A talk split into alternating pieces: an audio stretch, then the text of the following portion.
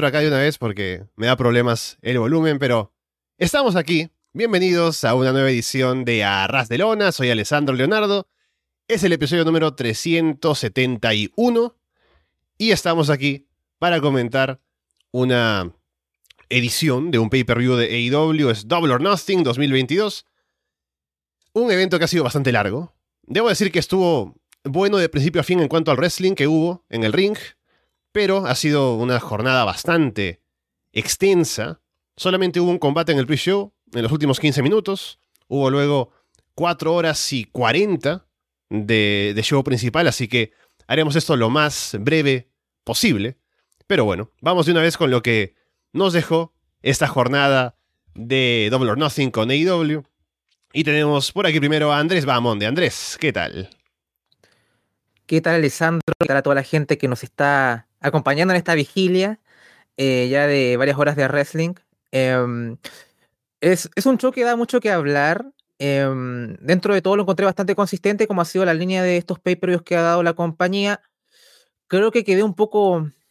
O sea, hubo momentos, pero creo que me, me faltó más, ¿no? O sea, eh, puede, también, puede también que sea porque estoy como cansado y tal vez no estoy con la mejor eh, percepción para recibir tal vez eh, ciertos momentos, puede que sea más culpa mía. Pero hubieron debuts que me dejaron frío, que tal vez me hubiera gustado ver en Dynamite, construidos de una buena manera. Podríamos llegar a eso cuando lleguemos a, ese, a, esos momentos del show. Em, pero los combates estuvieron bastante bien. mucha polémica con lo de MJF también, que me gustaría dar mi opinión en su momento cuando hablemos del opener. Eh, también un momento de dar balances con el reinado de Adam Page, así que va a ser un programa con, con cierto jugo. En off te decía Alessandro que eh, lamentablemente no pude ver el combate del pre-show y tampoco tuve problemas viendo el combate de Adam Cole con Samoa Joe, así que me van a disculpar si es que no puedo dar una opinión muy formada con respecto a esos dos combates en particular, pero lo demás puedo hablar tranquilamente de eso. Menos mal que somos tres, Alessandro. Y está pues el tercero aquí acompañándonos, Martín Kessler. Martín, ¿qué tal? Menos mal que somos tres, ¿no? Y que el tercero tampoco vio el combate de kickoff. eh, esto no, está armado claramente. Pero, ¿qué tal? ¿Qué tal es todo la raza de Lona Universe? Eh, feliz de estar acá en una nueva edición y sí, como comentaba, ¿no? Un pay-per-view bastante largo, bastante extenso, con muchos combates, como ya comentábamos hoy más temprano, con muchas cosas que pasaron, con combates que no estuvieron a la altura, según lo que yo creo, con combates que sí lo estuvieron y que levantaron bastante al público, que estuvo bastante muerto durante todo el show.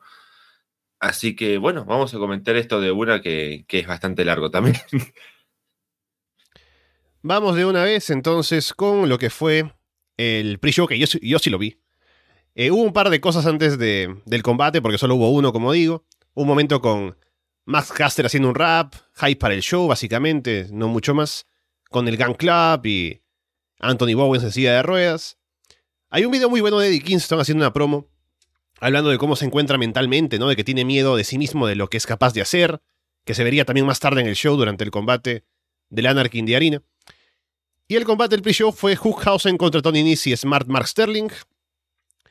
Eh, Hook empieza con Nice, lo derriba al inicio, Nice sale del ring. Danhausen entra luego, Nice se burla.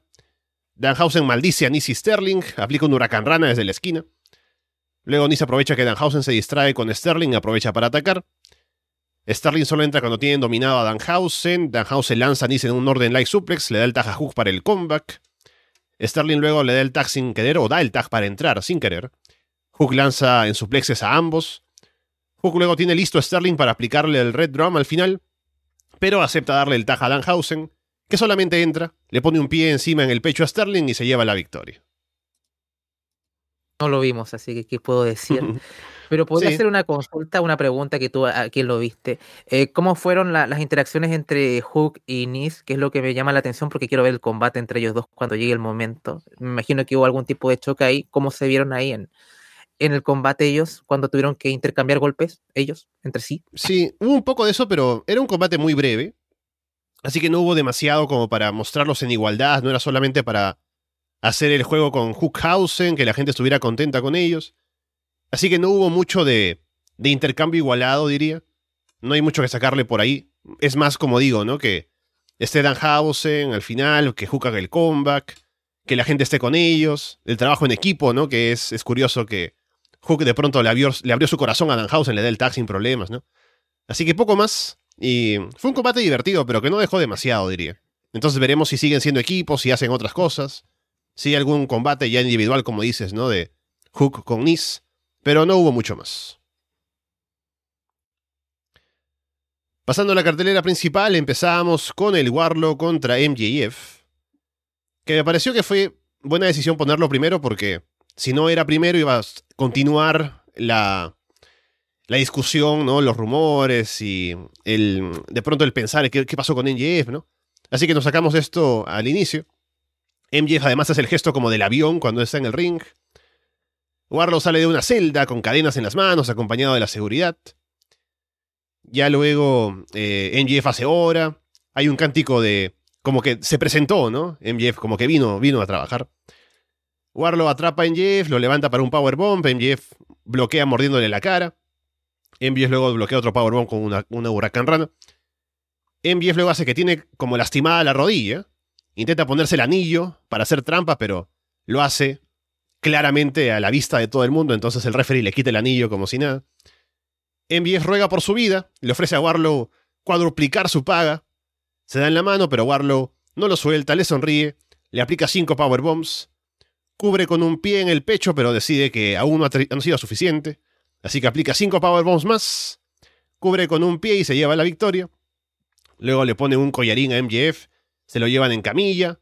Tony Giovanni y luego, luego va a anunciar en la rampa que Warlow es All Elite y pone la imagen así de, redes sociales en la pantalla. Así que Warlow ahora ya es parte oficial del roster de AEW. Uf, eh, es un combate tan afectado por todo lo que pasó afuera que me quedé con gusto a poco en el sentido de que le faltó épica, ¿no? Todo este camino del héroe para llegar a este enfrentamiento final y que sea tan fácil. Es como ese videojuego, ¿no? Que al final te topas con el, el jefe final, y al final es como una decepción. Sentí que eso fue este combate. Y no sé si lo que pasó por fuera afectó esto, cómo estuvo eh, estructurado el combate, quizás. Em, así que creo que me, me, dejó frío en contraste a toda la construcción que hubo, ¿no? O sea, fue, sentí, sentí un poco lo de Jericho Owens en WrestleMania 33 eh, con esto, ¿no? Es como que el Festival de la Amistad, todo, ¿no? Tremendo, llegas al combate y estuvo, estuvo ahí, ¿no? Cumplió. Y bueno. Eh, aparte de eso, no, no, dejó de tener un par de momentos que estuvieron muy, muy buenos, ¿no? Cuando ya después de las cinco powerbombs eh, cubre con el pie y al final Warlock dice, bueno, esto todavía no me deja conforme, fue, fue un gran momento. Em, y, y, me gusta la idea de que le dé 10 powerbombs y todo, ¿no? Eh, creo que si el combate hubiera sido con más épica, este final me hubiese encantado de todas formas. Pero lamentablemente no, no es tan reseñable, simplemente es casi un monólogo y, y MJF haciendo sus, sus cosas. Eh, el post-match sí entregó también este momento un poco emocional de, de Warlow este, agradeciendo al público y en verdad estaba como, al final tuvo su momento y creo que eso no se vio tan afectado, que eso es lo que más temía. Eh, entonces ese post-match como que para mí por lo menos eh, eh, me dejó con un mejor sabor de boca con, el, con la imagen de Warlow y Soul Elite y todo eso. la pregunta es como ahora que viene después para Warlow y que viene después para MJF, en especial el segundo en este caso. Eh, si es que lo van a congelar por, por mientras o qué sé yo, no sabemos más o menos la naturaleza de todo lo que está pasando por fuera, es difícil dar una opinión concreta. Em, pero poco más, lamentablemente me dejó algo frío, pero creo que el momento de consolidación de Warlock no se vio dañado, que creo que eso era lo que más temía antes de que comenzara este combate, al menos esa es mi percepción, no sé cómo lo ven ustedes. Sí, eh, como decían ustedes, ¿no? Es el primer combate de la noche y se sacan de encima todos los rumores y todo lo que tenía el público ahí, que estaba como, bueno, va a aparecer o no va a aparecer MJF. Eso es bueno, pero lo malo es que te sacas de encima el combate más construido de, de AEW, de la cartelera, el hype del público, las ganas de ver a Warlow matar a MJF, y eso se va al mismo tiempo. Y es la primera lucha de la noche, sacando el, kickoff, obviamente, pero ahí ya perdés un momento de, top del, show y después como que tienen que arrastrar un montón de tiempo, bastantes combates, sin que haya algo top que sea como, uh, impresionante, ¿no? Qué, qué bueno, queríamos ver a esto, queríamos ver a, tal ganar, queríamos ver este momento. Y bueno, en cuanto al combate, sí, me, gustó mucho. Eh, o sea, es un squash, así como está diciendo Café, ¿no? Es un squash que luce bien, que se ve a Warlock fuerte, MJF queda no mal, porque bueno, pierde con Warlock, ¿no? Eso es lo, bueno de, la lucha. Y se lo tienen que llevar en camilla, ¿no? Es como que todo súper épico. Entonces Warlock queda súper over ahora. No sé qué harán con él, no sé cómo lo mantendrán si no es yendo directamente un título. Así que bueno, va a ser interesante ver eso, porque bueno, tenemos historia con Punk y con Warlock, ¿no? Del combate pasado con, con MJF, la ayuda y todo, así que hay, hay pasado por ahí también para, meter cosas.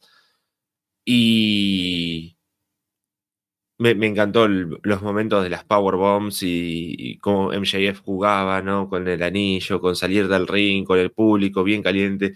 Fue un muy buen combate para empezar la noche, pero todo lo que dije antes, ¿no? Siento que nos quitaron un gran momento de medio show para decir, wow, qué, qué, gran, qué grandioso, ¿no? Festejar y, podría haber ido cualquier otro combate acá que el público hubiera reaccionado bastante bien también. Así que, por un lado bueno y por el otro lado no tan bueno. Sí, yo me pregunto si habría sido diferente el combate en cuanto a cómo se planteó, de no haber pasado lo que pasó con MGF, si hubiera sido más competitivo o no. Creo que este combate planteado así estuvo muy bien, por el squash, por hacer lucir fuerte a Warlow. Entonces, eso es algo que me queda como duda. Pero al final sirvió para que Warlow se pusiera muy over con la forma en la que ganó. Además, el público estaba mucho más metido contra MJF por todo lo que estaba alrededor. Como que el odio se multiplicó y pasaba a ser algo que no era solo el gimmick, sino era contra la persona misma. Si es que vamos a creer los rumores. Y creo que eso también ayudó al combate, que sea un momento más épico todavía. Entonces, Ahora, como dice Fede también en el chat, habrá que ver cómo es que mantienen lo over que está Warlow ahora, en el tiempo, porque está over en oposición a MJF principalmente, pero eso ya le ha servido para estar over él mismo. Entonces, ahora que está solo y es parte del roster regular, ¿de qué manera lo mantienen así fuerte y así over como está, no? Porque es un luchador que se ha vendido como que puede hacerle frente a cualquiera, ¿no? Pudo con CM Punk, por ejemplo, que ahora es el campeón mundial. Entonces, habrá que ver de qué manera lo manejan ahora que ya está fuera de la historia con MJF. Creo que el problema es, eh, el tipo no es muy bueno en promos, le dio la mm. oportunidad de hacer una promo más o menos extensa y no lo hizo mal, pero le falta, ¿no? Le falta un poco la chispa. Entonces ahora cuando te las arreglas solo e, es complicado, ¿no? Lo puedes poner de nuevo en estos combates squash matando a todo el mundo, pero vas a tener que salir de ese status quo sí o sí. Y ahí es donde empieza el verdadero reto. Eh, y veremos cómo Khan lo, soluciona, porque creo que es, esto es lo más difícil, ¿no? después de, cuando alcanzas el éxito siempre es lo, más complicado, cómo te mantienes arriba. Em, así que por lo menos em, ahora empieza lo más complicado con, con Warlow. esperemos que lo puedan lograr. Luego tenemos el combate de los Hardys contra los Young Bucks.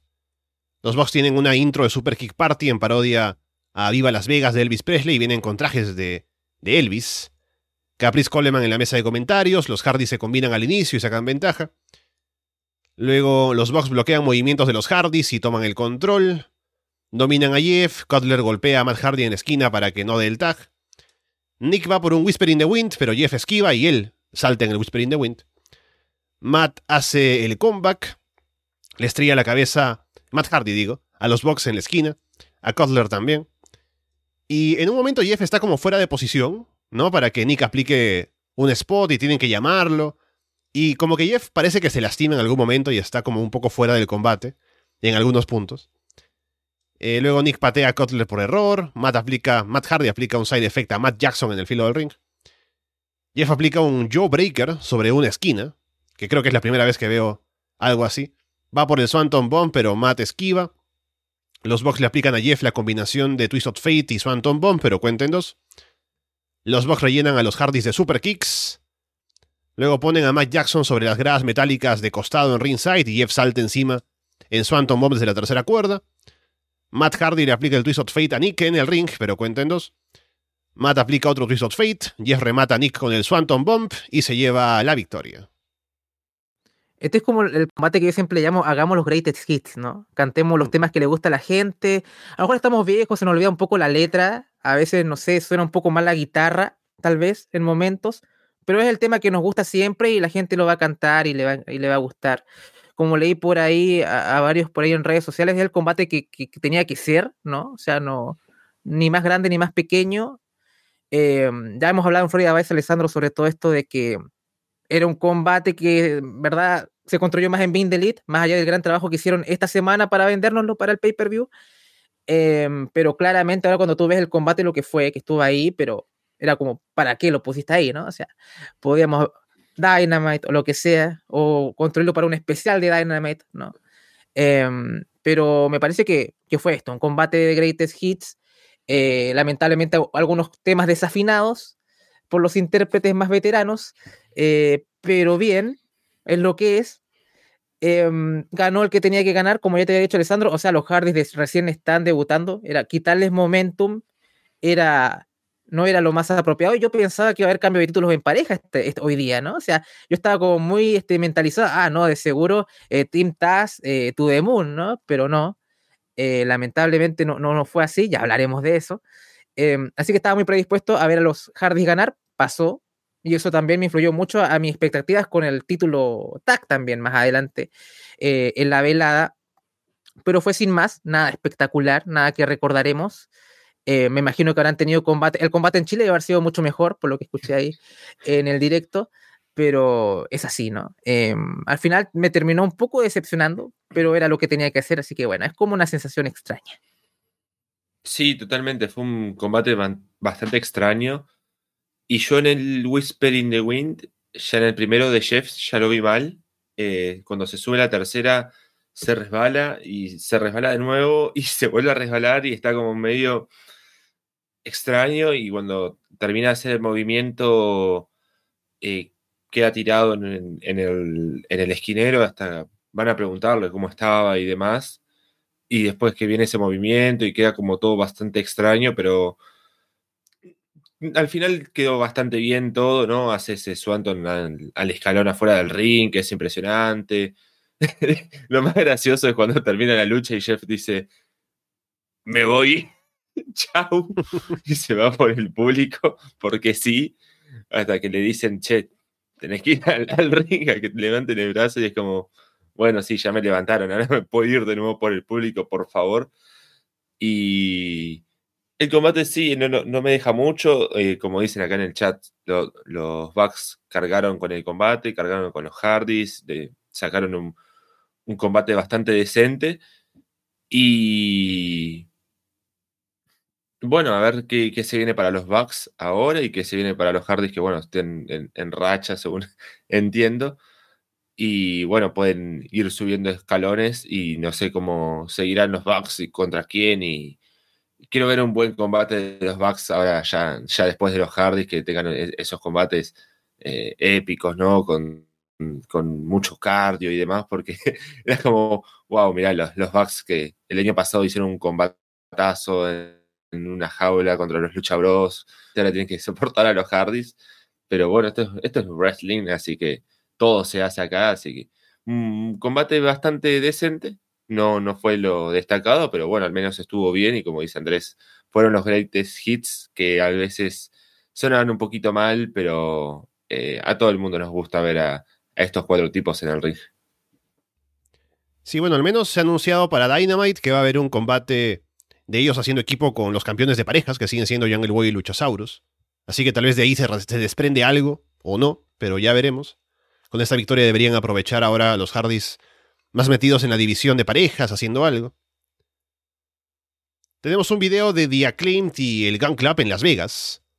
Billy Gunn luego muestra que encontró a los chicos desmayados en el hotel y está muy decepcionado a sus hijos de verdad, pero trata con cariño a, a Caster y Bowens, como siempre. Luego tenemos el combate por el título TBS, Jade Cargill contra Anna Jay. Jade atrapa a Anna para lanzarle en un Fallaway Slam y toma el control. Ana aplica un superplex desde la segunda cuerda y se recupera. Ana luego aplica como un blockbuster desde la esquina, pero no queda muy limpio. Kiera Hogan y Red Velvet llegan a meterse con Ana afuera. Ana les aplica un doble DDT en ringside. De vuelta en el ring, Jade patea a Ana, la levanta para el Jaded, pero Ana gira en un roll-up. Mark Sterling aparece para meter su muleta al ring y distrae al referee. Ana aplica un Russian Leg Sweep con la muleta. Cubre, pero cuenta en dos. John Silver aparece, le quita el collarín a Sterling, le aplica un Brainbuster en el piso. Ana vuelve a bloquear el Jaded, encaja el Queen Slayer. Y hay un momento afuera, eh, un momento en, la esquina que están ahí peleando Ana y, y Jade. Y de pronto como que están ahí forcejeando, pero Ana se ve como que está molesta porque dice, bueno, ya, ¿a qué hora viene? ¿No? Básicamente es el gesto que hace. ¿Y quién es el que se demoraba en venir? Nada más ni nada menos que Stockley Hathaway, el ex, ¿cómo se llamaba en, en WWE? Malcolm Vivens. Malcolm Vivens. sale ahí y de pronto está ahora con Jade, con, Jade Cargill. Ana se distrae con Stockley. Jade aplica el Jade desde la segunda cuerda y se lleva la victoria. Van a seguir atacando a Ana luego del combate, todas las chicas, pero Chris Statlander viene para detenerlas. Y además de ella, Athena hace su debut para unirse a Chris y Ana y encarar a Jade y las Buddies. Mm, a ver, a mí fue como fue un remake del combate que tuvieron en, no sé si fue en Rampage o en Dynamite. Fue exactamente lo mismo. Eh, las intervenciones de Silver y Sterling, todo exactamente igual. No me entregó nada nuevo.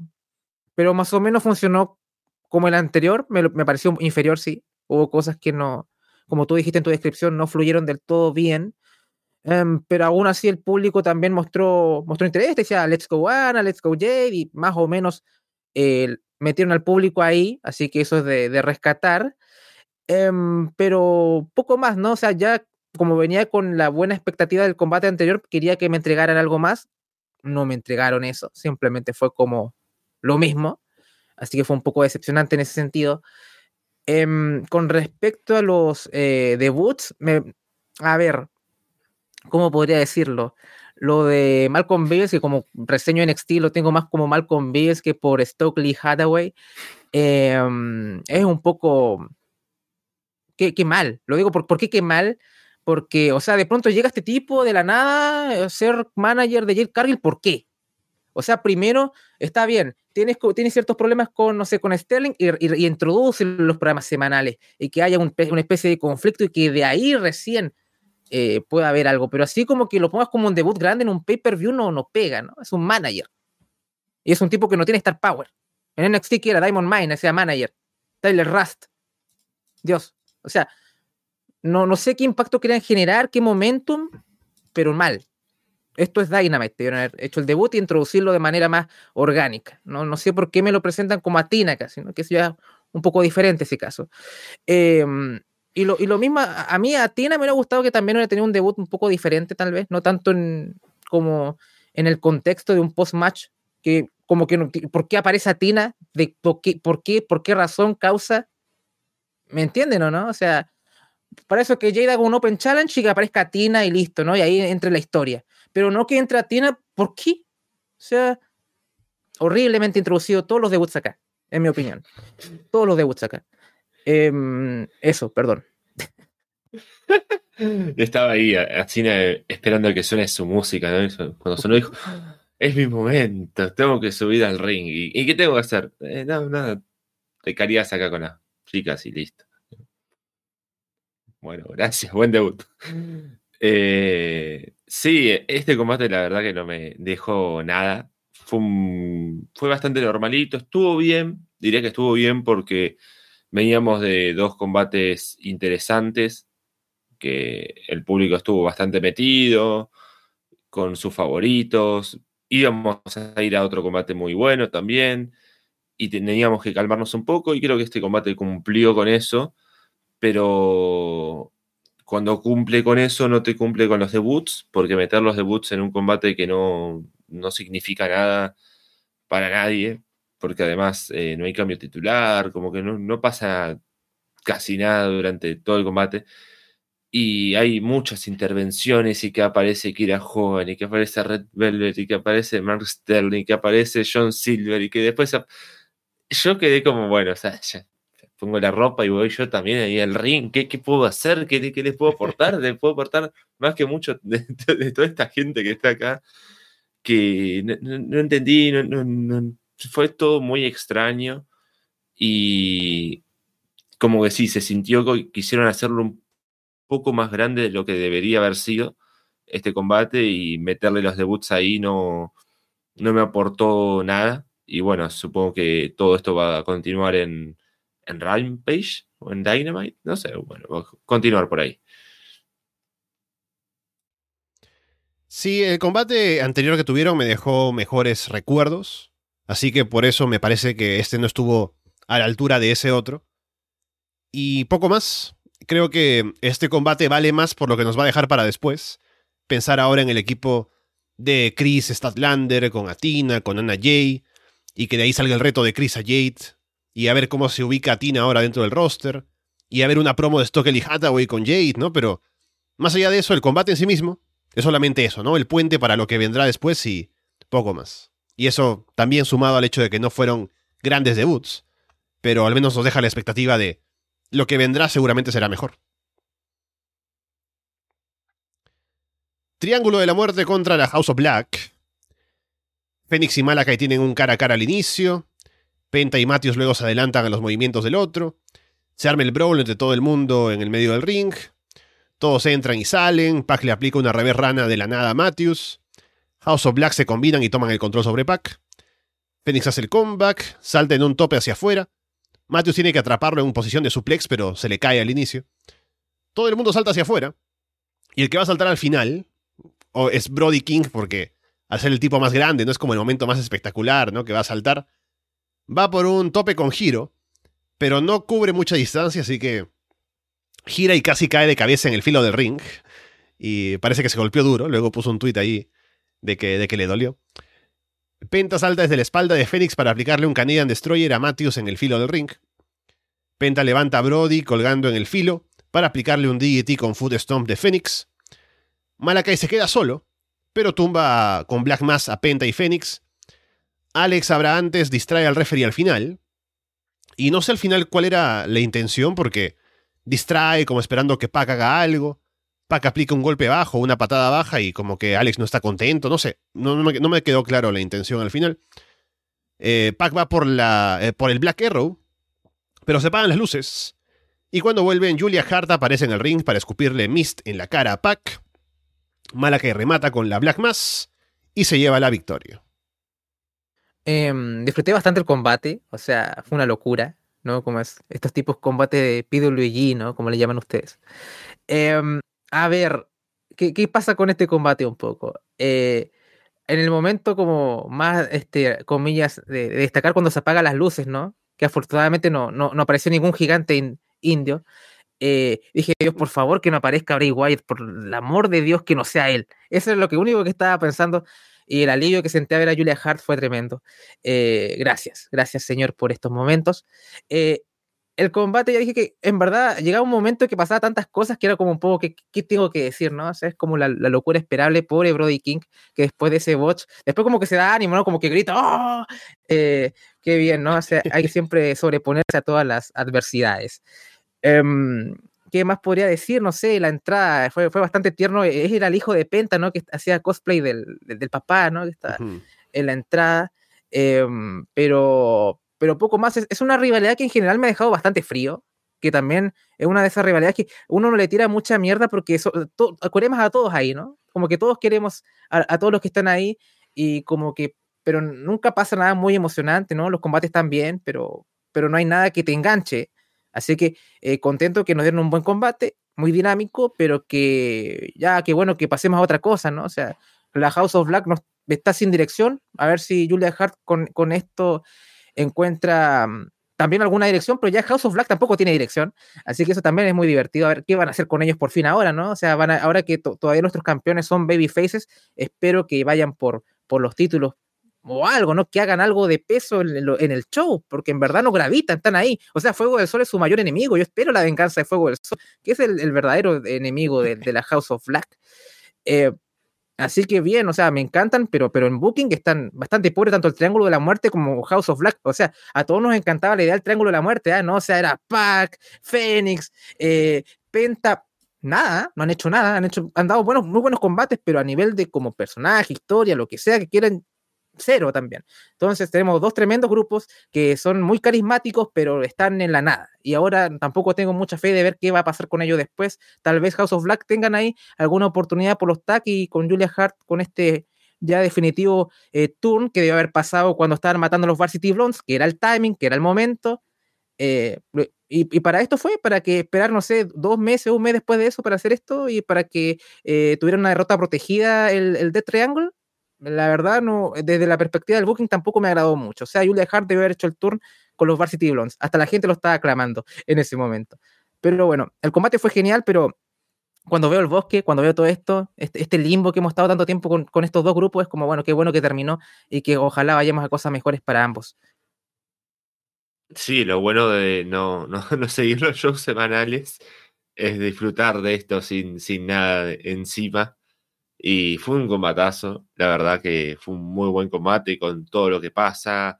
El tiempo era como que todo lo que esperaba ver en esta lucha pasó, por suerte, hasta casi la muerte ¿no? de Brody King, que es, es impresionante, ¿no? Lo, pienso cuando, lo vi y, dije, no, no puede ser.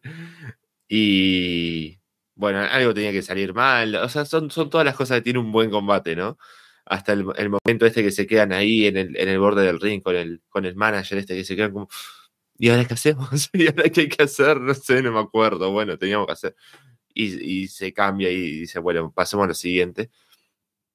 Eh, un combate muy bueno, ¿no? Con spots, con cosas que tenían que hacer, el tiempo, eh, cómo se luce cada uno de los luchadores. Es, es muy bueno, muy, muy buen combate, súper recomendable. Eh, era lo mejor de la noche hasta, hasta casi el final. Y bueno, el final está interesante, ¿no? Como decía, ¿no? Bueno, proteger al, Triángulo de la Muerte, añadir a, Julia al, a la House of Black. Y bueno, veremos cómo, cómo sigue esto. Veremos si el, Triángulo de la Muerte añade otra rubia, ¿no? Y se hace algo así como, como está pasando en Raw, sería bastante interesante. Pero bueno, veremos cómo, cómo continúa la historia de cada uno por separado ahora, supongo. Ahora si llegó Ruch, ya me, espero cualquier eh, poco profesional que aparezca, ¿no? No sé, Sexy Star, no sé, quién sea, ahí, eh, no, pero bueno, ya llegaremos a ese momento. Sí, también de lo mejor de la noche y igual, ¿no? Pienso que lo de Julia Hart estaba bueno para cuando debió haber sido y no para aquí, pero se lo guardaron me imagino para generar el momento en el show de la sorpresa con el final del combate, pero bueno, ahora al menos con ella, algo nuevo ahí en el grupo y algo más se puede construir de, cara a las historias, espero. Pero sí, ha dejado debiendo todavía lo que ha sido la rivalidad, más allá del combate que fue muy bueno. Final del torneo Owen Hart, por el lado del torneo masculino, Samoa Joe contra Adam Cole. Mike Kyoda es el referee para la lucha. Joe muestra que tiene el hombro algo lastimado. Cole también viene con un vendaje en el hombro izquierdo. Joe va por la ole ole kick afuera, pero Cole se adelanta con una super kick. Cole lanza a Joe de hombro contra un poste y toma el control. Joe detiene un Panama Sunrise y lanza a Cole de rodillas en la lona.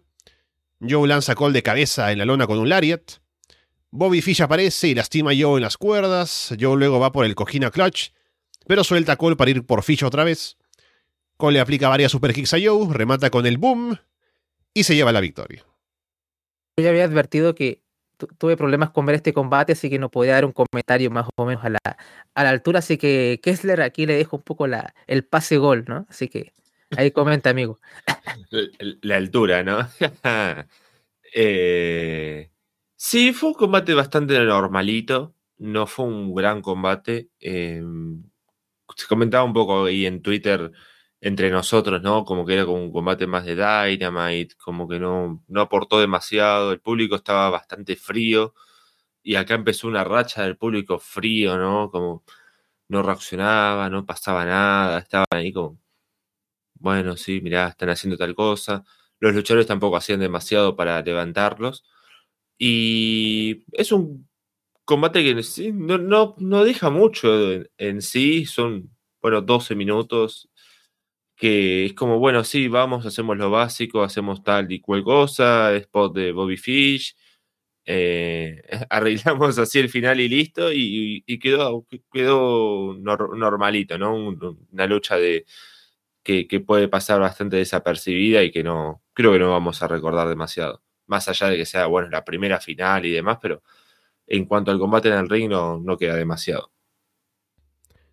Sí, pienso que fue sólido, pero creo que para el estilo de Cole y, y Joe, sobre todo de Cole, creo que habría sido un combate mucho más épico y más fuerte de haber tenido más tiempo para desarrollarse. Pero claro, en un show que tiene 12 combates en la cartelera principal, es difícil darle tiempo a un combate, o sea, un tiempo extendido, para que sea algo que valga la pena más allá de los main events, por ejemplo, ¿no? Entonces, creo que ahí le jugaron en contra esta lucha, que pudo haber sido mejor. Estuvo bien, pero no fue un combate destacado como para recordar como la gran primera final del torneo masculino. Y también con lo de Bobby Fish. O sea, creo que la intervención de Bobby Fish hace que Adam Cole gane, pero se sienta como que ganó con ayuda de su amigo, ¿no? Y podríamos haber hecho lo mismo, pero con Jay Lethal tal vez. Y ahí es como que más el hit con Samoa Joe más que con Adam Cole, tal vez, ¿no? Pero bueno, quitando ese detalle, al menos estuvo, estuvo bien, pero bueno, no fue lo que tal vez uno esperaba por los nombres involucrados. Y luego tenemos la otra final, en el torneo femenino Owen Hart, Ruby contra la doctora Britt Baker. El guitarrista de Fossi acompaña la música de Britt. En la entrada, ¿no? Y cómo se habrá quedado, ¿no? Diciendo, ah, mira, hice mi gran entrada con la guitarra. y luego viene Rancid, que toca Ruby Soho en vivo y lo deja, pues, en, en el piso al pobre tipo. Hay cánticos para ambas al inicio. Ruby salta en un missile dropkick desde el filo de ring hacia afuera. Ruby luego aplica un suplex en ringside. Britt toma el control atacando el abdomen. Ruby le aplica un superplex a Britt desde la segunda cuerda. Intercambian golpes en el medio del ring y se derriban mutuamente. Ruby aplica un Saito suplex y un Sentos de la tercera cuerda. Britt hace caer a Ruby desde la esquina, aplica un Curve Stomp, pero cuenten dos. Britt va por el Lockjaw, Ruby bloquea, aplica la No Future Kick y encaja el, Sharpshooter, pero Britt llega a la cuerda. Ruby va por un Victory Roll al final, pero Britt gira hacia atrás para quedar por encima, cuenta tres y victoria para Britt Baker. Mira, Alejandro, yo no, no alcancé a participar en, el juego de las predicciones, pero acá me hubiera equivocado porque yo era apostado por Ruiz Ojo.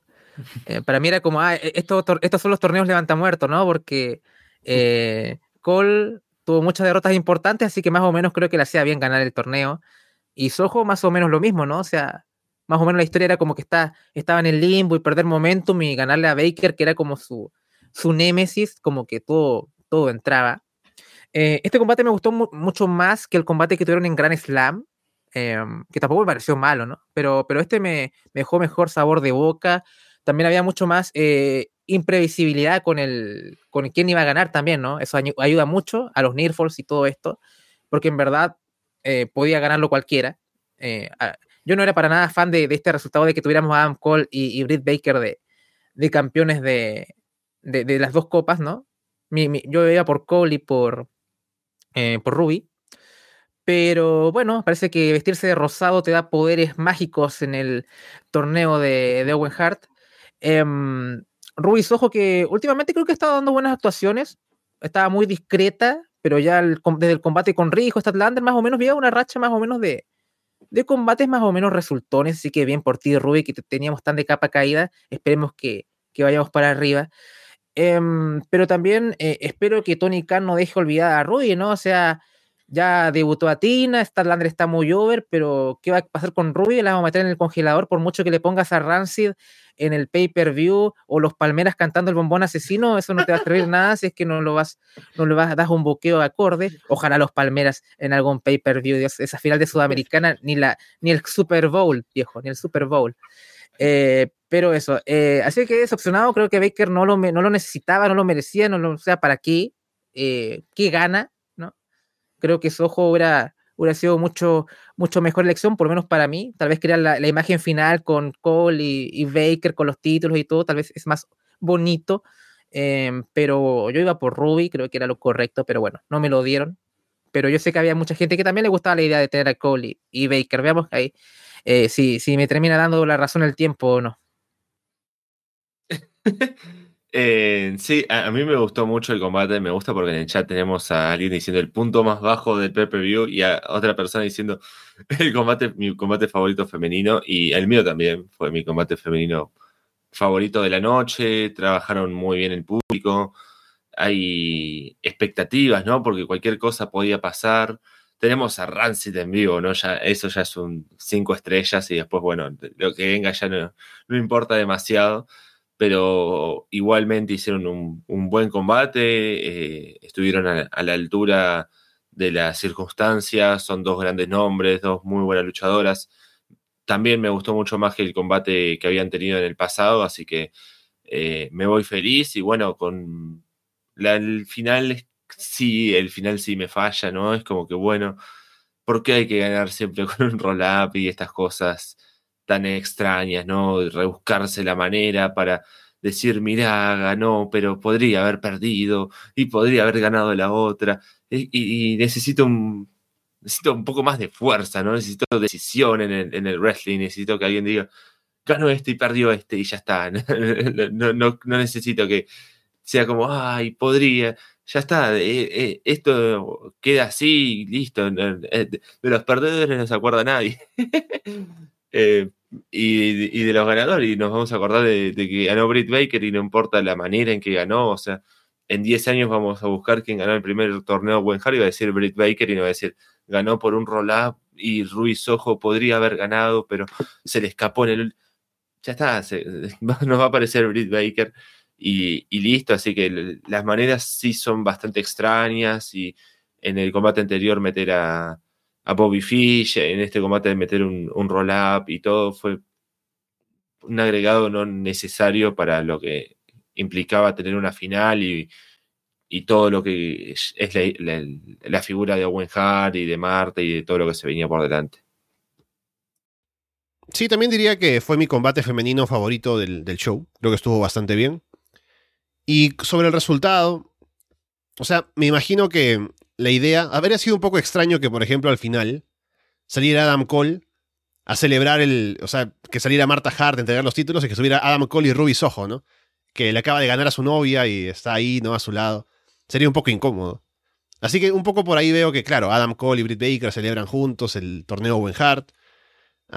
Y, o sea, como se presentó luego, porque justamente viene este segmento con la autora Marta Hart haciendo el discurso, hablando sobre Owen, la fundación que es un muy bonito momento.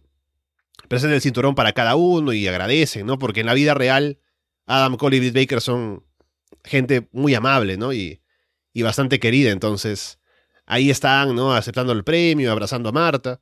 Por eso es un poco contradictorio con cómo se presentan ellos en el show, siendo los heels que son. Pero bueno, al final, creo que el, momento final con Marta haciendo el, discurso y entregando los títulos eh, creo que vale todo, así que no, no, me, no me pongo a pensar mucho en, en el resultado, ya veremos qué pasa con esos cinturones ahora que no se defienden, sino que solamente son como el premio por haber ganado el torneo y que estará en juego otra vez el próximo año para otro torneo de Owen Hart. Scorpio Sky, Ethan Page y Paige Van Zandt contra Frankie Kazarian, Sami Guevara y Tai Conti. Page entra a pelear con Sami con ganas de matarlo. Ethan va por el Eagle's Edge, pero Sammy bloquea con un huracán rana. Hay un duelo entre Scorpio y Kazarian. Hay discusiones en la esquina, con Kazarian, Sammy y Tai. Tai ataca a Scorpio desde afuera y Sammy aprovecha para sacar ventaja. Tai luego golpea a Page en la esquina para evitar que pueda dar el tag. Kazarian quiere dar el tag en la esquina, pero Sammy y Tai están muy ocupados celebrando afuera. Page y Tai por fin se encuentran en el ring. Y Page luce bien, hace una voltereta que termina en un codazo, luego le aplica un tornado DDT a Sammy, hace caer a Tai de cabeza sobre la entrepierna de Sammy también. Tiene una participación limitada, Paige Van Sant no hace mucho más que esto. Sammy se queda besando a Tai en el ring, el American Top Team luego aparece frente a ellos. Kazarian decide no ayudarlos. Tai le reclama a Kazarian luego por haberle, haberla forzado a dar el tag. Sammy va a aplicarle una super kick a Kazarian, pero Kazarian esquiva y la patada le cae a Tai. Scorpio termina aplicándole el TKO a Kazarian para llevarse la victoria, así que por fin ya no podrán retar ni Sammy Guevara ni Frankie Kazarian, sobre todo Sammy Guevara, al título TNT mientras Scorpio Sky siga siendo el campeón. Uf, a ver, em, fíjate que el mayor atractivo de este combate era Paige Van Sant y no hizo demasiado, ¿cierto? Entonces, eso ya habla de por sí. Pero para mí el MVP de este combate fue Frankie Kazarian porque en verdad me reía mucho. ¿Cuántas veces dijo estúpido hijo de perra a Sammy Guevara constantemente en el combate? Em, así que por lo menos eso me divirtió y ciertas dinámicas y spots que la gente al final terminó reaccionando. Por otro lado, esto está tan mal hecho que todo el mundo es heel y al principio más o menos nadie sabe mucho cómo eh, reaccionar, ¿no? Ni yo mismo, ni nadie. Bueno, la mayoría odia mucho más a Sammy, así que bueno Sam explota eso. El tipo se vende como Hill, a pesar que en teoría deberían ser los babyfaces, y después Scorpio es babyface, pero después cambia a Hill, pero después se siente de nuevo como babyface, y no entiendo absolutamente nada.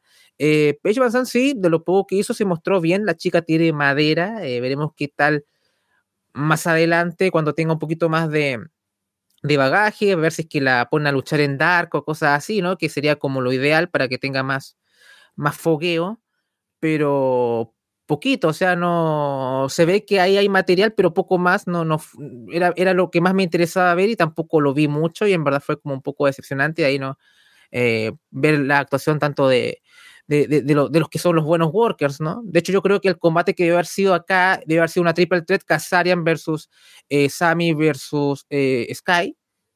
Eso debe haber sido el combate. De hecho, ¿hace cuántos pay no se defiende el TNT? Como unos dos o tres a todo mm. esto.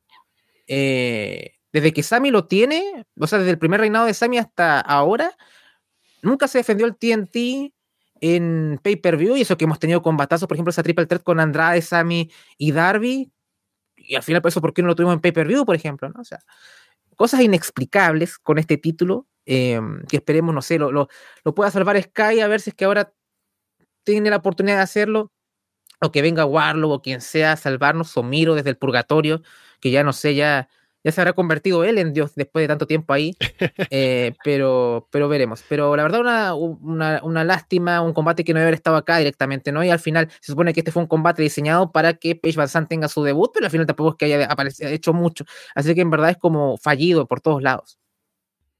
Lana va a sacar a eh. Miro del Purgatorio invirtiendo en criptomonedas.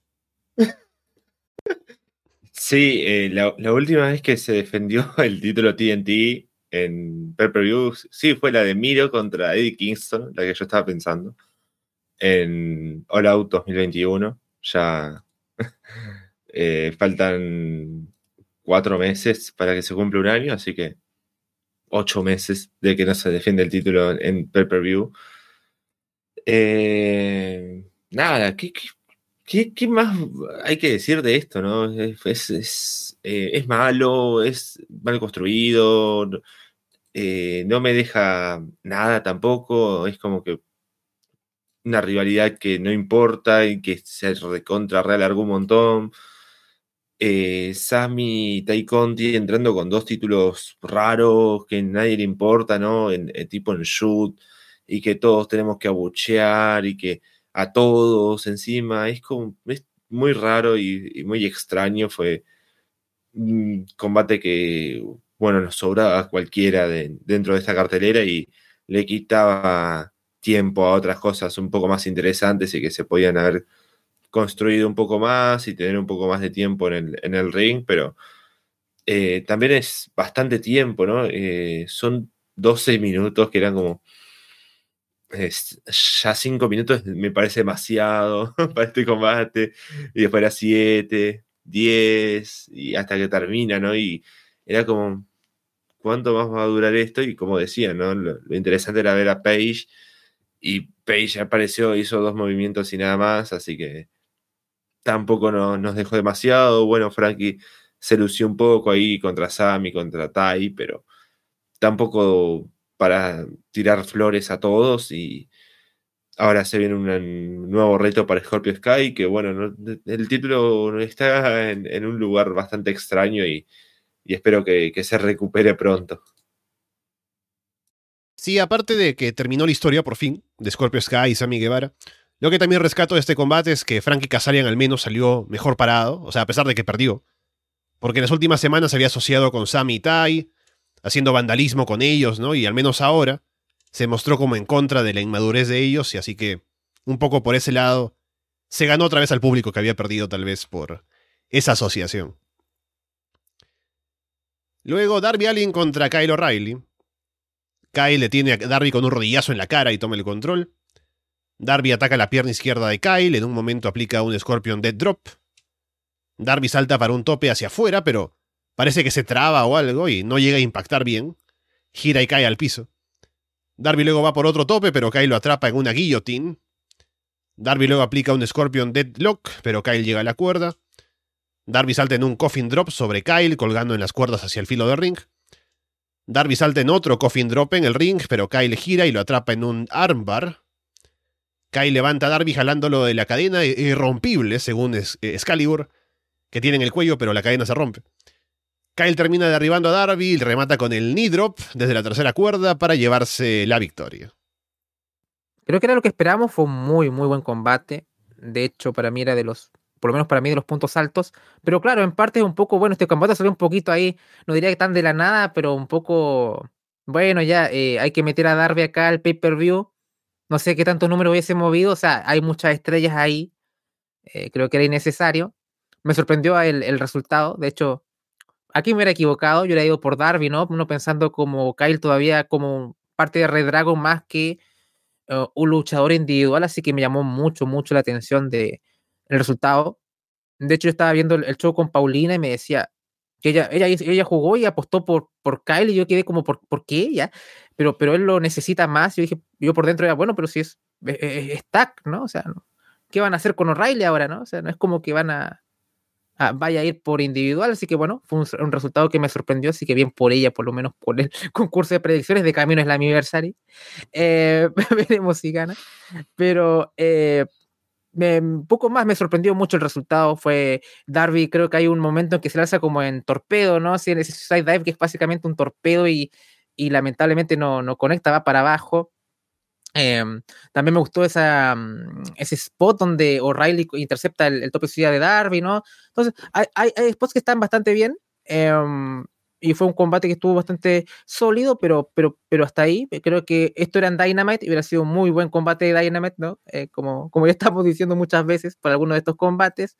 Eh, y es una lástima que tampoco haya tenido la construcción requerida, ¿no? Entonces yo estoy un poco agotado de estos combates que no tienen construcción y tenemos que llenar acá, llenar acá y después nos encontramos con shows como este que ya son cuatro horas muy consistentes, sí, pero agotadoras de igual manera.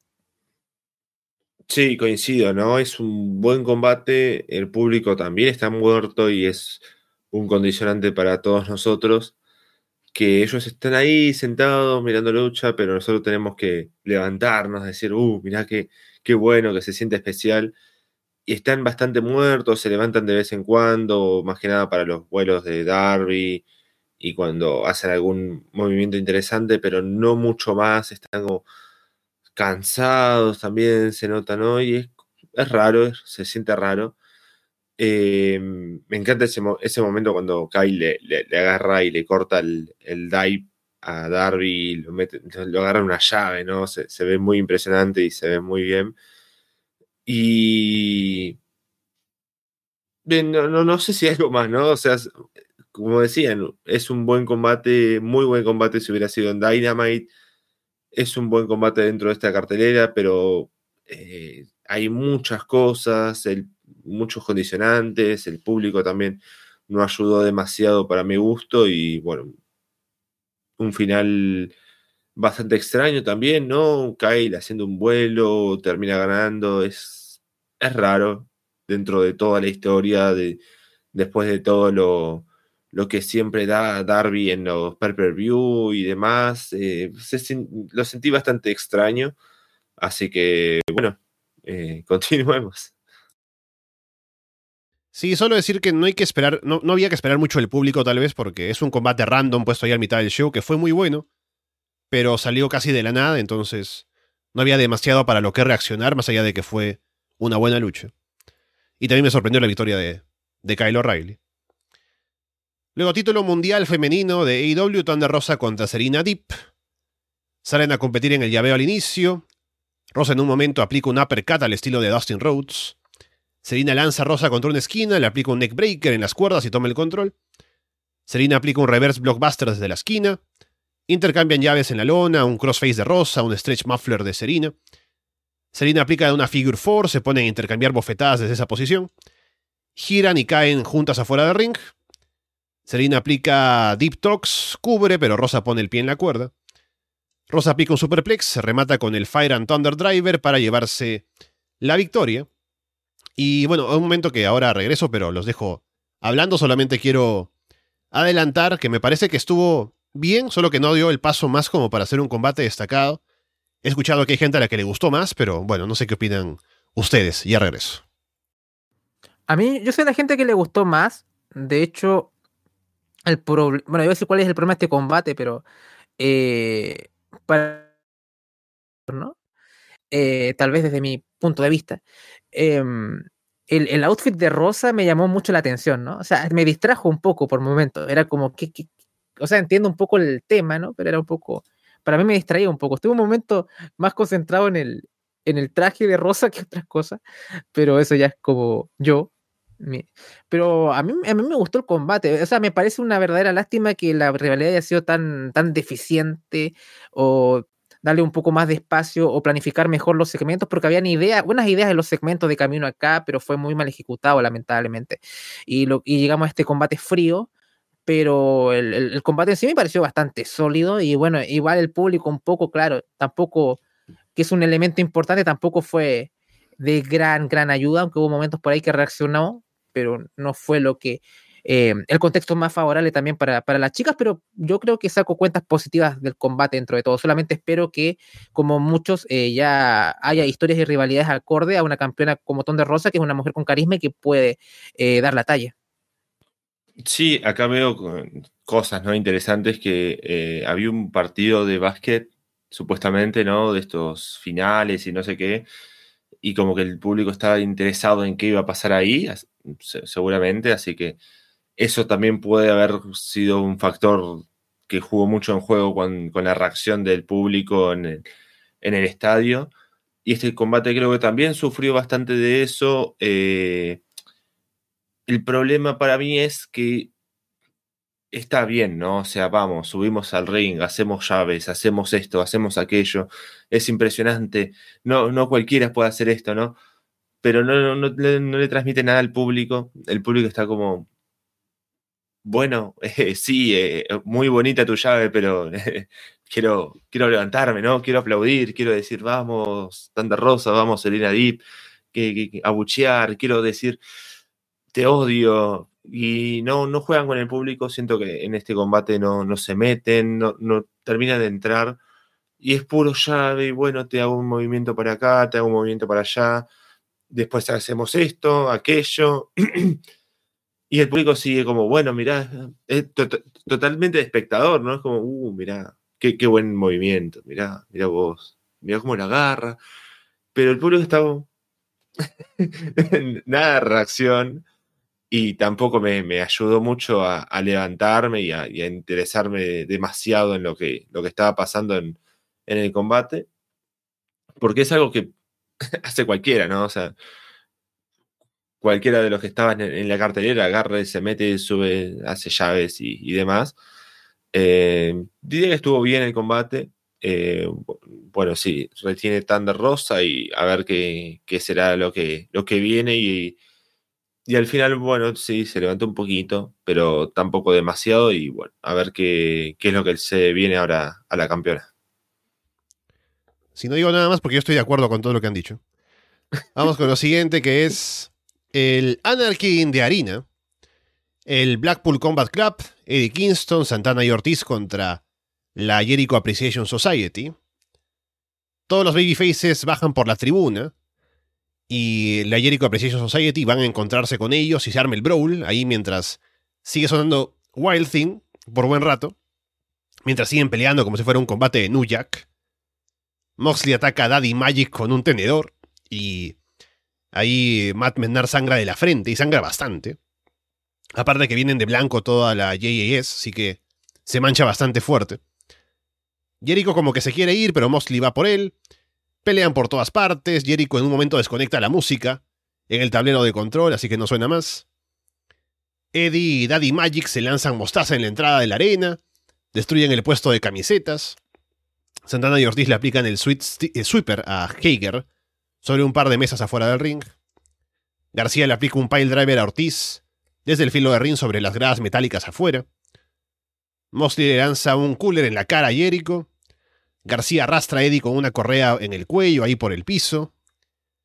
Jericho aplica las Walls of Jericho sobre la mesa de la campana que se rompe.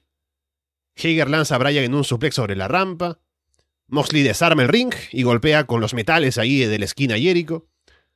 Santana y Ortiz saltan en splashes desde una escalera sobre Menard y Parker en mesas. Los que se quedan en el ring al final son Bryan, Moxley, Jericho y Hager. Bryan tiene a Jericho en la level lock. Y viene de pronto Eddie Kingston, que viene con la camiseta blanca, llena de sangre, viene sangrando también y viene con un galón de gasolina, que dices, este tipo, ¿qué va a hacer, no? Llega y están en la llave, Brian y, y Jericho, y les echa la gasolina encima, ¿no? Porque quiere, al parecer, incendiar a Jericho, y por eso Brian se molesta y se pelea con Eddie. Tiene que separarlos Moxley, Jericho aprovecha para golpear a todos con una silla. Hager empuja a Moxley y lo hace caer sobre una tabla de alambre de púas afuera. Jericho aplica el Judas Effect a Eddie, golpea a Brian en la cabeza con el metal de una esquina. Pero cuenten dos. Brian se encarga de, eh, él solo, de Jericho y Hager. Les aplica la Buisakuni a los dos, a Jericho con una silla de por medio, pero Jericho sobrevive a la cuenta. Hager golpea a Brian en la rodilla con el bate. Jericho le aplica a Brian las Walls of Jericho, con Hager además ahorcándolo con la cuerda. Brian se desmaya, y la JAS se llevan la victoria. A ver, partamos desde el principio, ¿no? La entrada de la JAS como una boy band, ¿no? Como no sé si eran los Backstreet Boys o NSYNC o como ese tipo de, cosas. Creo que hasta Excalibur así como el, el alcance. Eh, lo más bizarro, ¿no? Lo, es Wild Thing sonando por un tiempo más o menos extenso. ¿Sabes que La idea no me parece mala pero que hayas, eh, pero pasó demasiado tiempo hasta que Jericho cortó la música, ¿no? Porque ahí entendí por qué duró tanto, ¿no? Para que pronto llegara Jericho y, cortara un poco eso. Si hubiera durado eso menos, me hubiese gustado. Pero sí le, le, doy la razón un poco a Viejo Sabroso que sí, que creo que el tema de Wildfing y todo como que, como que despertó un poco al público, que haya sonado más o menos su, su buen tiempo y que la gente se pusiera más como en, en sintonía. Yo creo que más o menos sí tiene, es una buena observación con respecto a eso. Eh, bueno, fue muy violento el combate, eh, sangres por todos lados. Eh, creo que hay una que de Santana y, Ortiz haciendo un frog splash ahí sobre la mesa. Eh, y era literalmente anarquía porque había más cortes de, cámara que en show de WWE, ¿no? Había por momentos que una cosa para acá, para acá, para acá, para acá, para acá, para acá. era terrible, o... pero después ya me, me, me, acostumbré un poco y al final entré al juego de lo que querían contar. Así que en verdad me lo pasé bastante bien y, y es un poco un combate necesario para, para este tipo de shows tan largos. Y hablando de viejo sabroso, esto que, que menciona que AEW mete relleno por X o Y cosas es una mentira y una falacia, perdóname, porque esto hay como 3, 4 combates de relleno cada pay-per-view. ¿Ya? Eh, no, no, no, me, no es, eso no, no es así. O sea, eh, incluso este combate fue una rivalidad construida por, por mucho tiempo, ¿no? Y muy bien, y diría que fue bien trabajada dentro de todo. Eh, yo no lo, no lo, veo de esa, de esa forma. Eh, por ejemplo, casos como el que tú podrías mencionar, por ejemplo, me acuerdo una vez que hubo un discurso de, no sé si fue Trump o qué sé yo, perdona, lo siento, eh, y pusieron un main event al principio de Opener para esto, pero no es que pongas relleno a propósito para que el público vea X o Z cosas. Em, ganó el que tenía que ganar, la JAS, JAS, siempre me confundo con esto, Así que creo que era el que necesitaba el, triunfo. El Blackpool Combat Club no estaba al completo ni nada por el estilo, así que no es un daño. También sí quiero recalcar la promo de Kingston. Fue genial esa que estuvo en, redes sociales, ¿no? Porque ahí hace el link con lo que pasa, ¿no? Que casi quiere incendiar a todo, a todo el mundo. Así que veremos qué consecuencias trae esto, si es que hay un roces con el Blackpool Combat Club, con Danielson o qué sé yo. Así que creo que da lugar a muchas cosas interesantes. Veremos qué pasa con Jericho, si va a seguir su rivalidad con Kingston o va a ir por el TNT o por el Mundial o qué sé yo, que podría ser una buena, eh, una buena instancia, o podríamos ver otra vez, no sé, García contra Spank de nuevo, qué sé yo. Hay, hay cosas. Entonces, creo que, quedé contento y fue, fue bastante buen, eh, buena muestra este Anarchy, que fue bastante experimental por momentos, pero, pero me, lo disfruté bastante. Sí, fue, fue interesante eso, ¿no? Lo que comentaban de levantar el público, la música, de mantenernos ahí atentos, ¿no? Porque suena la canción como tres veces seguida y no termina más y era como, quiero ver qué pasa. Y creo que nos, nos enganchó mucho más todo, todo eso y además el, lo que acá comenta, ¿no? Ezequiel, caos, destrucción, sangre, violencia, todo lo que yo quería ver, lo que comentábamos más temprano, ¿no? Era como, quiero desconectar mi cerebro y decir, eh, quiero ver gente golpearse y, punto, y, no pensar, ay, no, este... Mm", y el, el, pobre el tipo de producción, ¿no? Que se volvió loco con todos los spots y con toda la cantidad de acción que había por todos lados en el estadio, estuvo interesante. Y... ¿Qué, qué, más, no? Ah, acá Viejo Sabroso que también nos dice, ¿no? Eh, la música hizo encender al público. ¿Cómo es que Violino hace eso? Y bueno, acá 100% Lucha ponía música durante los combates, si se acuerdan. Tenía un, ritmo bastante movido, ¿no? Para mantener al público levantado. Y funcionaba bastante bien. Eh, y fue un combate como lo, lo que esperábamos, ¿no? Eh, acción por todos lados, violencia, sangre, hacer cosas eh, ridículas, ¿no? ¿Para qué sacar la tercera cuerda del ring? Pero porque sí, porque esto es así y punto. Eh, no, no, hacernos preguntas. Eh, y bueno, al final es, interesante también ahí el, recurso, ¿no? De ahorcar a Danielson, que nos trae a todos recuerdos, ¿no? Del debut de, de Danielson en WWE. Eh, es un buen combate y, creo que funcionó bastante bien en la, en la, cartelera y en el espacio que le dieron, así que eh, nos levantó a todos y lo, único malo es el tiempo que tuvo que pasar entre el final de este y el siguiente que me hizo acordar a, otro lugar, que era como, bueno, ¿y cuándo sigue? el video de la, del en el colegio, ¿no? Eh, estaba pensando de este combate, me gustó lo de la música, era como para una pelea de bar, ¿no? O una pelea de una película que te ponen una banda sonora de fondo, más o menos así. Se sentía como ese ambiente. Así que me gustó ese recurso al inicio. Y el final también estuvo interesante, sobre todo por lo de Eddie Kingston y Brian y todo lo demás, que ahí se puede desprender algo interesante. Y también, solo mencionar que para la gente que participó en el juego de predicciones, He puesto como respuestas válidas de quién ganó el combate, tanto a Jericho como a Hager, así que no hay polémica. Cualquiera gana el punto. Ya veremos qué pasa con eso. Pero bueno, estuvo eh, muy divertido. Creo que fue un cambio de ritmo que necesitaba el show. Así que bien por la ubicación en, este, en esta parte del, del pay-per-view. Y bueno, en el tiempo que tenemos entre este combate y el siguiente hay un par de cosas. Primero que Andrade el ídolo habla desde una oficina junto con José, el asistente. Dice que no le gusta el AFO, que son perdedores, ¿no? Así que básicamente ya se quita ese contrato, ya no va a estar en ese grupo, ya no estarán, me imagino, juntos, porque era un grupo bastante raro.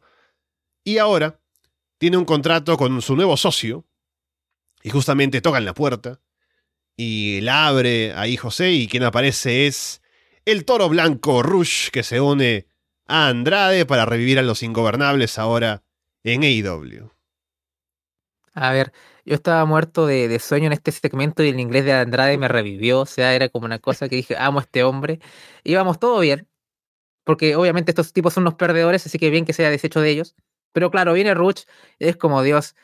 Eh, es que es tan poco, o sea, tiene tan historial tan desagradable el hombre que en verdad uno lo quiere ver, ¿no? O sea, es como que eh, bueno, si el tipo este, aprovecha la oportunidad, puede ser un gran aporte, pero no me interesa, ¿no? Es un poco eso, no.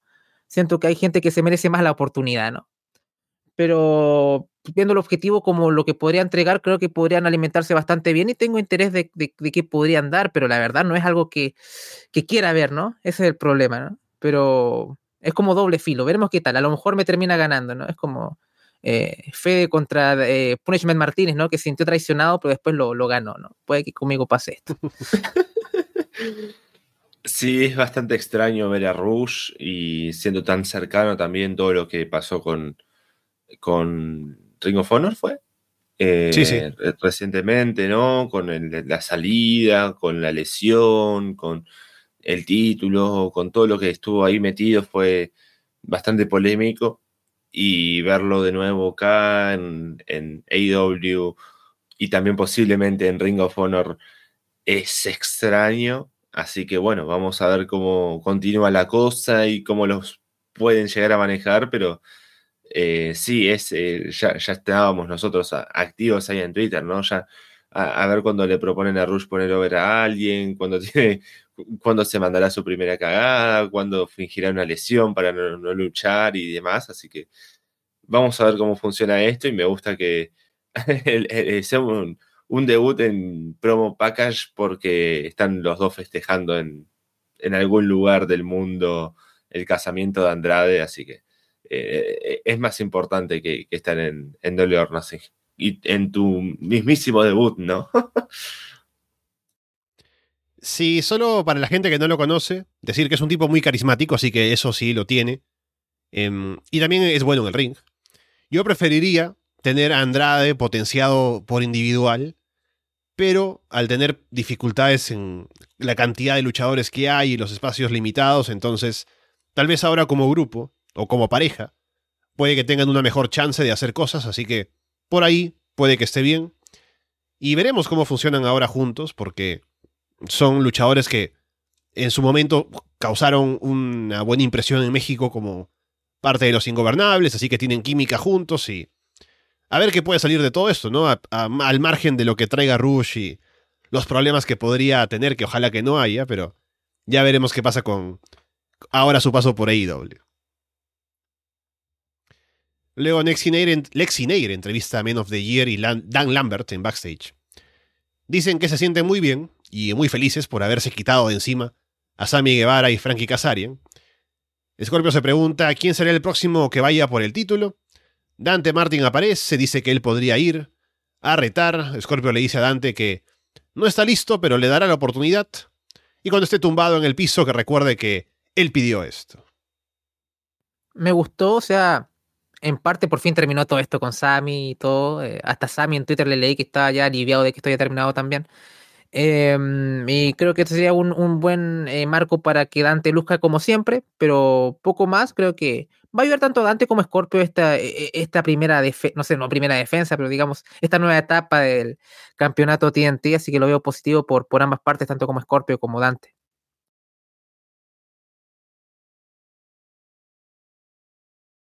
Luego pasamos al siguiente combate, que es por el título de parejas de AEW, que me parece que fue el mejor combate del show. Jungle Boy y Luchasaurus contra Keith Lee y Swerve Strickland contra el Team Taz. Jungle Boy y Luchasaurus saltan en Moonsault desde, desde el filo del ring, sobre todo hacia afuera. Jungle Boy salta en un tope con giro hacia afuera, pero Keith lo atrapa en el aire y lo lanza en Powerbomb sobre Luchasaurus. El Team Taz dominan a Jungle Boy. Ricky le va a aplicar el Old School, pero Jungle Boy lo hace caer de entrepierna sobre la cuerda. Ricky en un momento cae bastante duro, casi de cabeza en el filo de ring, o del filo de ring hacia afuera. Swerve salta en un moonsault desde el pecho de Keith hacia afuera. Hobbs lanza a Swerve en un belly to belly suplex desde la tercera cuerda. Tenemos luego la pelea de los carnosos que estábamos esperando. Keith y Hobbs lanzan a Luchasaurus en un doble choke slam. Keith lanza a Hobbs en un belly to belly suplex por encima de la tercera cuerda y luego salta en un tope con giro sobre todo el mundo. Hobbs les aplica un doble blockbuster a Keith y Luchasaurus. Ricky en un momento cubre a Jungle Boy con los pies en la cuerda, pero Christian Cage interviene. Hobbs lanza a Christian contra las gradas metálicas. Jungle Boy ataca a Hobbs, preocupado por Christian. Ricky le aplica el Rochambeau a Jungle Boy, pero Luchasaurus rompe la cuenta. Luchasaurus luego patea a Jungle Boy por error. Keith y Swerve le aplican la Spirit Bomb con Swerve Stomp a Jungle Boy, pero Hobbs rompe la cuenta. Ricky va a golpear a Jungle Boy con el título FTW, pero Christian lo evita. Terminan aplicándole el Jurassic Express a Swerve y Jungle Boy se lleva la victoria. Eh, para ser más breve, voy a hablar más del booking que de la acción. Eh, me, sorprendió todo lo que pasó acá, ¿no? O sea, ya les había dicho que estaba muy predispuesto a que, a que ganasen eh, Hobbs y, Starks. Em, y pensé que también lo de Christian iba a explotar también, y todo lo contrario, eh, fue clave en la victoria. Entonces, ¿qué está pasando acá? ¿no? O sea, eh, ¿a qué nos estamos dirigiendo con esto? Em, esperemos que esto sea positivo para Jurassic Express y en verdad hagan algo con ellos, porque en verdad han dado buenos combates, pero no, no, tienen historias en el show, ¿no? Incluso eh, hay otros tags que tienen más protagonismo, como los Hardys, FTR, cualquiera menos ellos, ¿no? Ah, así que para mí fue un poco decepcionante no ver ganar a Team Taz, que fue una fiesta de nuevo eh, este, en, este, combate también. Em, y, también estoy de acuerdo que fue como el combate de la noche también, fue excesivamente, tuvo un ritmo que no te dejó, no dejó respiro. Y así que creo que quedé bastante contento con, lo que nos mostraron. Veremos qué depara para todos ellos, pero quedé un poquito triste porque en verdad creo que todos los caminos iban para hacia otra cosa. Pero veremos qué tal el, en Dynamite y en Rampage, a ver cómo, cómo va encaminándose toda la situación de la división en parejas. Sí, eh, fue un muy buen combate. Creo que también sí fue el combate de la noche. Eh, muy bien construido, con mucha acción, eh, aprovechando al máximo que sea un combate de, triple amenaza en parejas. Es complicado, más a esta hora.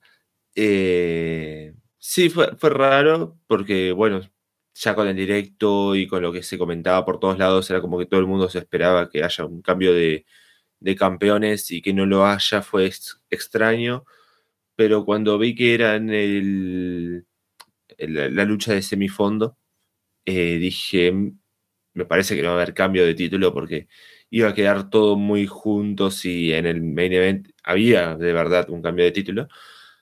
Y creo que bueno, las condiciones se dieron para que termine siendo así y bueno, veremos si en el futuro cercano hay alguna revancha y con cambio de, títulos y demás. El, Luchasaurus y Jungle Boy ganaron los títulos en, un show semanal, así que bueno, podrían perderlos tranquilamente por ahí, así que a ver si siguen construyendo algo. Y el combate sí, es, muy bueno, hay mucha acción, hay muchos movimientos, eh, pasan cosas mm, que, que, son dignas de ver, así que si se lo perdieron, véanlo, que, que está súper entretenido y, hay muy buena acción de, los seis. Sí, creo que todos lucieron muy bien. Creo que tuvieron su espacio. Eh, Keith Lee y Swerve Strickland, creo que en el poco tiempo que llevan haciendo equipo, se han convertido en una muy buena pareja. Y lucieron bastante bien y el público estaba bastante con ellos también. Así que en general me gustó el combate. Creo que también igual me habría gustado que ganara el Team Taz, pero por todo lo que fue el combate, por lo bueno que fue y por la buena actuación de todos, creo que al final no hay ninguna mala sensación con los que terminan ganando, ¿no? Creo que el público estuvo contento igual con la victoria de eh, Jurassic Express, o bueno, Jungle Boy y Luchasaurus. Con eso llegamos al main event, título mundial de AEW, Hangman Page contra CM Punk. Hay apoyo y abucheos para ambos, duelo de cánticos al inicio también, como ya se anticipaba.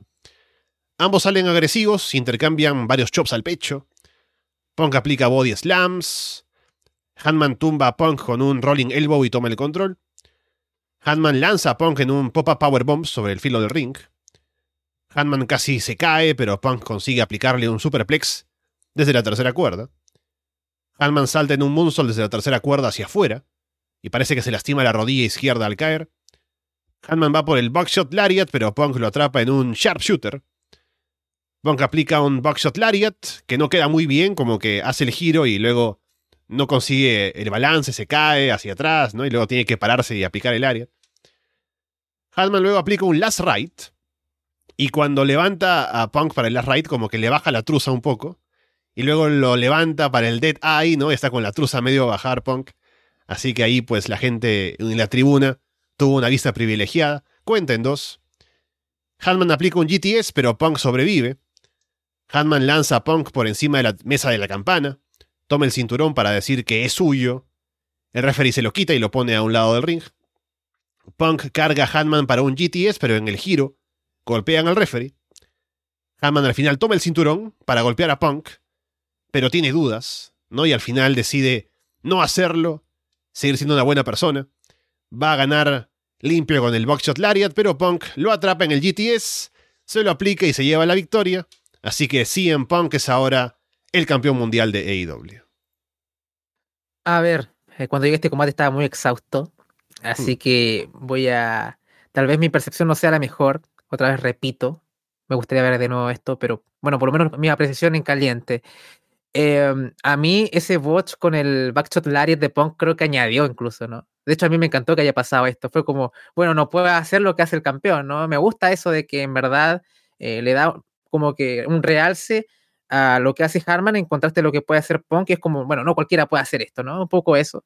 Fue involuntario tal vez, porque mucho del estrés de combate es como hacerse los taunts y, el finisher del otro y conectar y cosas así. Pero a mí me gustó ese, ese botch, creo que fue de esos casos que añade. Em, creo que eh, esto de, que se nos ha contado la historia de, este Harman un poco tratando de acercarse más al lado oscuro para, comillas, para, para mantenerse ahí en, lo alto, pero al final ahí un poco el corazón de nuestro campeón o de nuestro ex campeón le, le pasó la cuenta.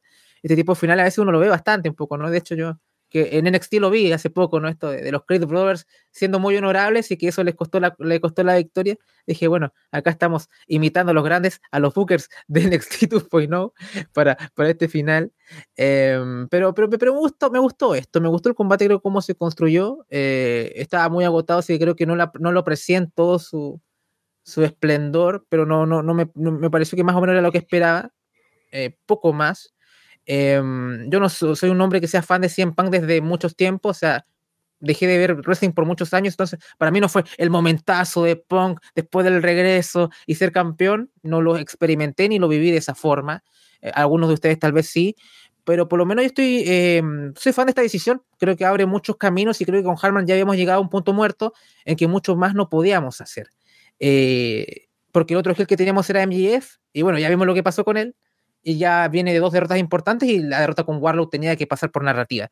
Así que creo que estuvo bien, creo que era la, decisión correcta y tengo muchas ganas de ver qué es lo que puede hacer por Punk porque tiene muchos caminos que elegir y tiene, es un personaje que tiene muchos matices también, así que también podemos ver un turn en medio de este reinado también, así que en verdad tengo, tengo mucho hype por lo que nos puede dar y vamos a tener por fin un campeón que sea el centro del show.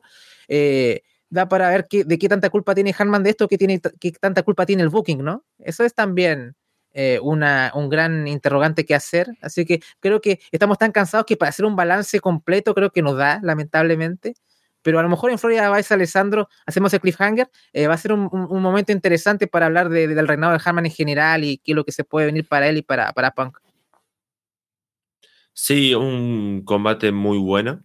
Eh, me gustó cómo lo construyeron con el público súper metido, cantando. acá sí, ¿no? Tenía el clima todo preparado para, para ver un, main event de verdad y, fue así.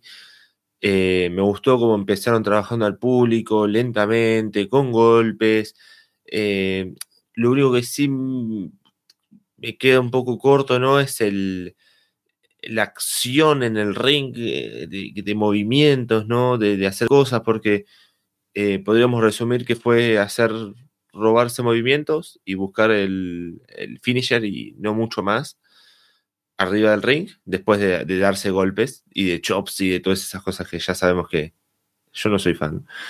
Eh, me llamó sí mucho la atención ese superplex que me, dio miedo incluso, ¿no? Porque están como arriba en la cuerda y están como... Eh, ¿Vamos o no vamos? Vamos, sí, vamos, vamos, vamos. Y lo terminan haciendo casi que a huevo y digo, se van a matar si siguen así. Eh, por suerte no, no, fue ese el, ritmo, pero eh, fue, fue bastante extraño. Eh, me gustan ahí los, los guiños, ¿no? El sharpshooter, que se roben los movimientos, que, queda bien. De hecho, también, ¿no? El, el botch de Punk es como, bueno, por algo es el remate de Hackman, ¿no? No cualquiera puede hacerlo y ganar y, quedar así como súper impresionante, ¿no? Eh, queda bien eso. Eh, lo del título. Eh, no diría lo mismo que en, los combates de, antes, ¿no? Con, las finales del, torneo de Owen Hart. tiene un poco más de narrativa, tiene un poco más de excusas y queda bien, no queda mal y no es un, un roll-up y punto, ¿no? Es un, algo que está construido, que es, como que, bueno, Hankman lo piensa, ¿no? Dice, ¿qué hago? Me paso al bando malo, me, paso, me quedo en el bando bueno. Y Punk que aprovecha y se lleva la victoria, que es un muy gran, gran momento. Así que, bueno, feliz de, de, Punk con el nuevo reinado, con el título de AEW ahora. Así que, bueno, vamos a ver qué, qué nos pueden dar con, con, él ahora como campeón. Se viene, como ya comentábamos, eh, Forbidden Door muy pronto. Así que, bueno, a ver qué, con quién lo enfrentarán de New Japan. Y a ver qué, qué luchadores de la misma AEW se, se le vendrán por delante a él. Pero sí hay una gran cantidad de talentos, pueden dar muy buenos combates. Eh, a ver qué, qué, nos puede dar el nuevo campeón y bueno, a ver quién será el, próximo también, que será muy interesante a ver quién puede destronar a Punk y cortarle la racha y todo, así que eh, creo que va a estar bastante bien. no sé si durará demasiado tiempo, quizás lo, lo, mismo más o menos que le duró a Hammond el título estaría bien para Punk, pero puede estar bastante bien el, reinado y bueno, a ver qué, nos puede dejar que seguramente sea bastante bueno. Y sí, mirá, Summer, Summer of Punk casi, ¿no? O sea, estamos en mayo, falta muy poco para, para el verano, así que estamos en el, en el nuevo Summer of Punk. Parece que el calor le viene bien así en Punk para la suerte. y el combate me pareció muy bien trabajado. El público estaba muy metido con un lado y el otro, así que por ese lado creo que sumó al combate, más allá de lo que fue en el ring nada más. Y me interesa ver ahora el reinado de Punk, qué es lo que puede hacer. Creo que solamente con las promos, la personalidad tiene bastante para aportar. Y tiene un star power mayor al de Hanman, así que va a estar seguramente más presente como el campeón en los shows, más de lo que estaba Hanman anteriormente. Pero ya veremos empezando la siguiente semana ahora con Dynamite y Rampage, a ver cómo va todo. Y mm, algo más que quería decir, bueno, solamente ver si se cumple el pronóstico de Hanman, ¿no? De que de pronto Punk hace el turn y nos muestra que tenía un lado oculto, que de pronto debimos haber pensado, oh, no, le entregamos el título a un tipo que no respeta a la empresa, pero bueno, ya veremos eso futuro. Estamos casi en hora y media de programa, lo cual se suma a las 4 horas 40 minutos o más de todo el show, así que vamos cerrando de una vez. Solo mencionar que ya mañana sale Puerta Prohibida. Tenemos el juego de predicciones que ya luego saco los resultados, aparte de lo de siempre en el programa, con todo lo que tenemos en el Patreon, para la gente que está por allí con Monday Night, Florida Vice, Florida 2.0, y con el directo los domingos, así que gracias por estar aquí, los valientes que se han quedado a escucharnos en directo, y estaremos hablando más de AEW pronto, Andrés, en Florida Vice. Sí, ¿no? Va a ser un capítulo post-pay-per-view bastante fuerte, como te dije, va a ser hora de balances, así que va a ser interesante comentarlo ahí con, con más tiempo y con más eh, con la cabeza más fría. Y sí, también la línea, agradecer a la gente que nos ha acompañado en esta vigilia, en este Vía Crucis, que a veces son este tipo de jornadas, pero eh, se pasa muy bien. agradecer a toda la gente que nos sigue en el chat, a Viejo Sabroso, a Mac, a Ezequiel, a Carlos, a Rodrigo, se me va gente, pero ustedes saben, son las 2.26. Así que gracias por su apoyo, comentarios, likes, lo que sea, siempre se agradece. Y lo último para cerrar, eh, Florida 2.0 va a tener jornada doble porque vamos a estar en Patreon eh, para el capítulo de NXT y también In Your House en abierto para que escuchen toda esta demencia de secuestros, narcos, Magical Girls y es una cosa, una demencia tremenda. Eh, pero ahí estaremos eh, con todo. Adiós. Y bueno, Martín, si va todo bien, estaremos seguramente ya viéndonos la próxima semana en el directo y además viene Helen Acel, así que Habrá que estar a fuerza viendo el show y comentar los tres otra vez la próxima semana a ver qué nos deja ese show. Sí, nos veremos en el infierno prontamente. Bueno, acá son las 3 y 27 ya, así que acá estamos un poquito más, más cansados. Eh, pero sí, se nos viene una semana muy interesante, ya cerrando los combates para Hell in por parte de WWE.